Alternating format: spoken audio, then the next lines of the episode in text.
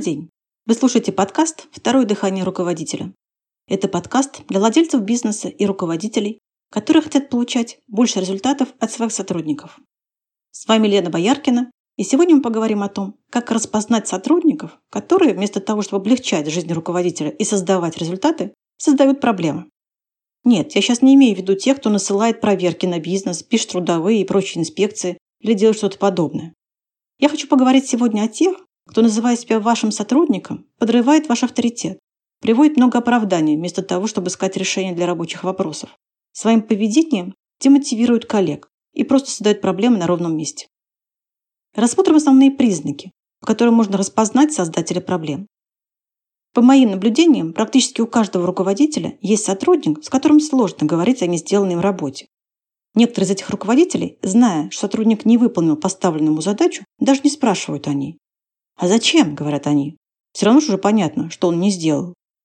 На самом деле смысл этого действия очень простой. Не спрашивая сотрудника о выполнении поставленной ему задачи, спуская невыполненную задачу на тормозах, вы тем самым показываете сотруднику, что задачи можно не выполнять, и никаких последствий этого для сотрудника не будет. А еще сотрудник убеждается в том, что поставленная задача не так уж и важна, раз руководитель о ней забыл. На самом деле, обычная причина того, что руководитель не спрашивает сотрудника о невыполненной задаче, в другом. Он не готов воспринимать те эмоции и реакции, которые будет выдавать сотрудник после такого вопроса. Он не готов воспринимать недовольное лицо сотрудника. Ему не хочется тратить время на выслушивание объяснений и оправданий. К тому же часто такие сотрудники пытаются сделать неправым руководителя. Например, они говорят, но вы же тоже ошибаетесь. Вы же тоже не всегда выполняете все вовремя. На самом деле, сложность разговора о несделанной работе – один из показателей проблемного сотрудника.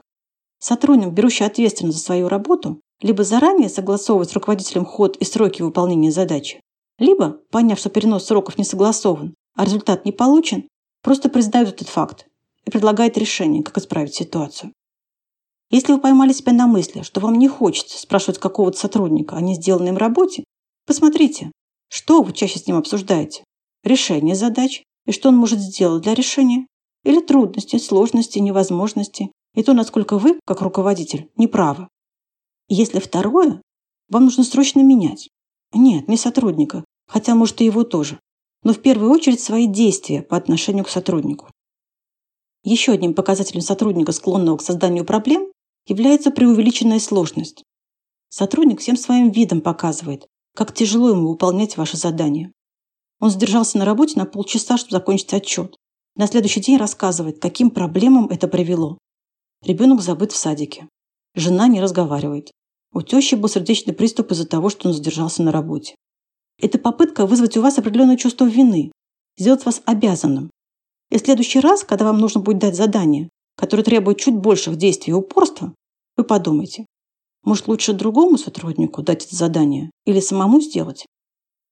В итоге будут перегружены другие сотрудники или вы сами. А этот сотрудник будет все больше и больше жаловаться на тяжелые условия, в которых ему приходится работать. Способ справиться есть. И в первую очередь он состоит в изменении ваших действий в отношении этого сотрудника, а также в правильном распределении внимания. Вот еще один показатель проблемного сотрудника. Некоторые проблемные сотрудники фиксируют ваше внимание на вещах, которые не ведут к производству результата.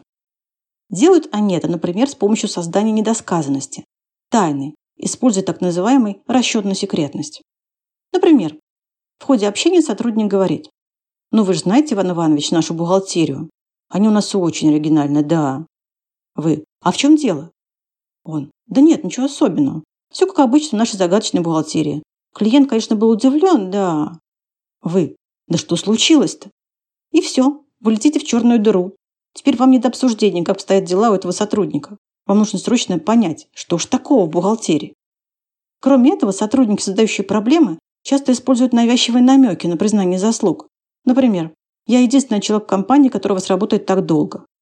Или «Я продолжаю у вас работать, хотя зарплата маленькая». Еще такие сотрудники будут предпринимать попытки, часто удачные, перевести внимание руководителя на других. А я-то что? Другие вон что делают, что сразу я-то? Или на обстоятельства, Кризис сейчас не до жиру.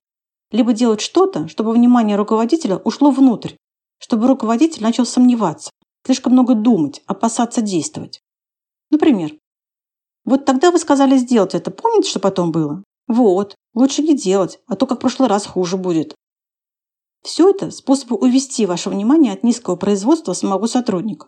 Возможно, он делает много действий, но результат не такой, как ожидалось. Людям, которые действительно заняты производством, некогда заниматься всеми теми вещами, о которых мы говорили. И часто именно этих людей вы не видите, а перед глазами те, кто создает проблемы. И что хуже всего, многие руководители вот этих вот создающих проблемы считают чуть ли не лучшими сотрудниками. Так они умеют показать свою значимость и важность для компании. А те, кто реально работает, получают гораздо меньше внимания руководителя.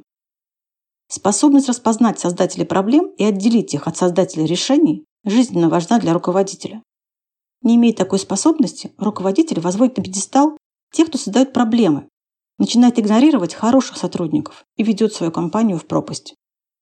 Если вы хотите научиться видеть, кто перед вами, и правильно с ними обращаться, приходите на программу «Второе дыхание руководителя».